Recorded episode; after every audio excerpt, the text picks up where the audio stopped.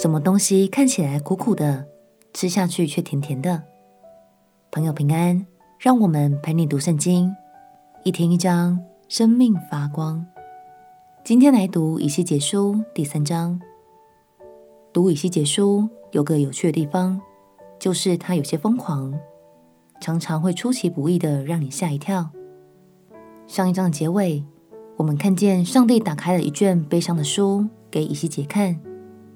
然而接下来，上帝却吩咐以西结做出一个更惊人举动，到底是怎么一回事呢？让我们一起来读以西结书第三章。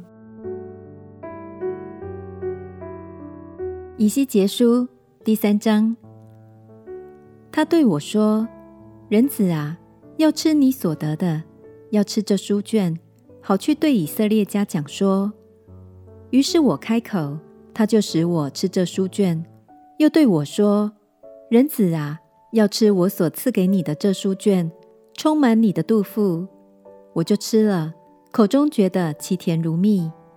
他对我说：“人子啊，你往以色列家那里去，将我的话对他们讲说。你奉差遣，不是往那说话深奥、言语难懂的民那里去，乃是往以色列家去。”不是往那说话深奥、言语难懂的多国去，他们的话语是你不懂得的。我若差你往他们那里去，他们必听从你；以色列家却不肯听从你，因为他们不肯听从我。原来以色列全家是额间心硬的人。看哪，我使你的脸硬过他们的脸，使你的额硬过他们的额。我使你的额像金刚钻。比火石更硬。他们虽是悖逆之家，你不要怕他们，也不要因他们的脸色惊惶。他又对我说：“人子啊，我对你所说的一切话，要心里领会，耳中听闻。你往你本国被掳的子民那里去，他们或听或不听。你要对他们讲说，告诉他们这是主耶和华说的。那时。”灵将我举起，我就听见在我身后有震动轰轰的声音，说：“从耶和华的所在显出来的荣耀是该称颂的。”我又听见那活物翅膀相碰，与活物旁边轮子旋转、震动轰轰的响声。于是灵将我举起，带我而去。我心中甚苦，灵性愤激，并且耶和华的灵在我身上大有能力。我就来到提勒雅毕，住在迦巴鲁河边被掳的人那里，到他们所住的地方，在他们中间悠悠闷闷的坐了七日。过了七日，耶和华的话临到我说：“人子啊，我立你做以色列家守望的人，所以你要听我口中的话，替我警戒他们。我何时指着恶人说，他必要死？”你若不警戒他，也不劝诫他，使他离开恶行，拯救他的性命，这恶人必死在罪孽之中。我却要向你讨他丧命的罪。倘若你警戒恶人，他仍不转离罪恶，也不离开恶行，他必死在罪孽之中。你却救自己脱离了罪。再者，一人何时离义而犯罪？我将绊脚石放在他面前，他就必死。因你没有警戒他，他必死在罪中。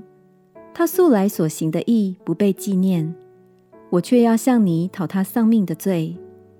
倘若你警戒一人，使他不犯罪，他就不犯罪。他因受警戒就必存活，你也就自己脱离了罪。耶和华的灵在那里降在我身上。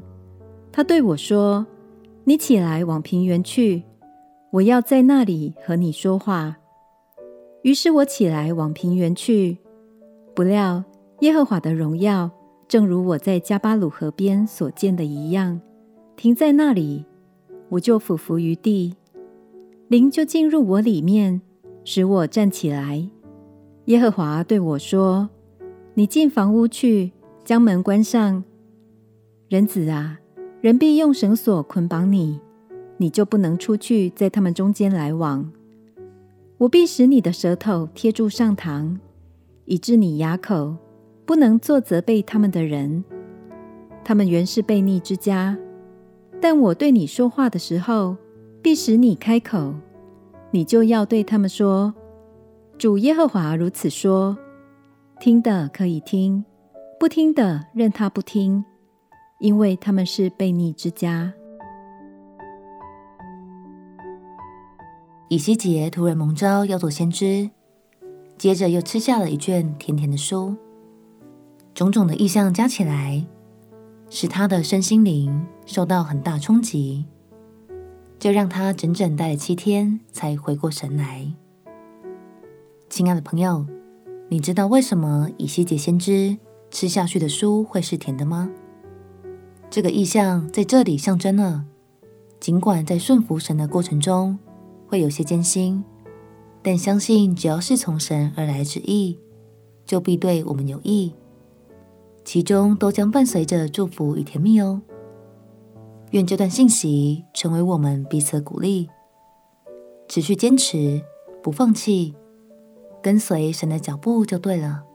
我们且祷告吧，亲爱的主耶稣，求你在信仰的路上使我脚步坚定，我也要在这条路上继续领受你的祝福与甜蜜。祷告奉耶稣基督的圣名祈求，阿门。愿神的话语每一天都滋润你的心，陪你读圣经。我们明天见。耶稣爱你。我也爱你。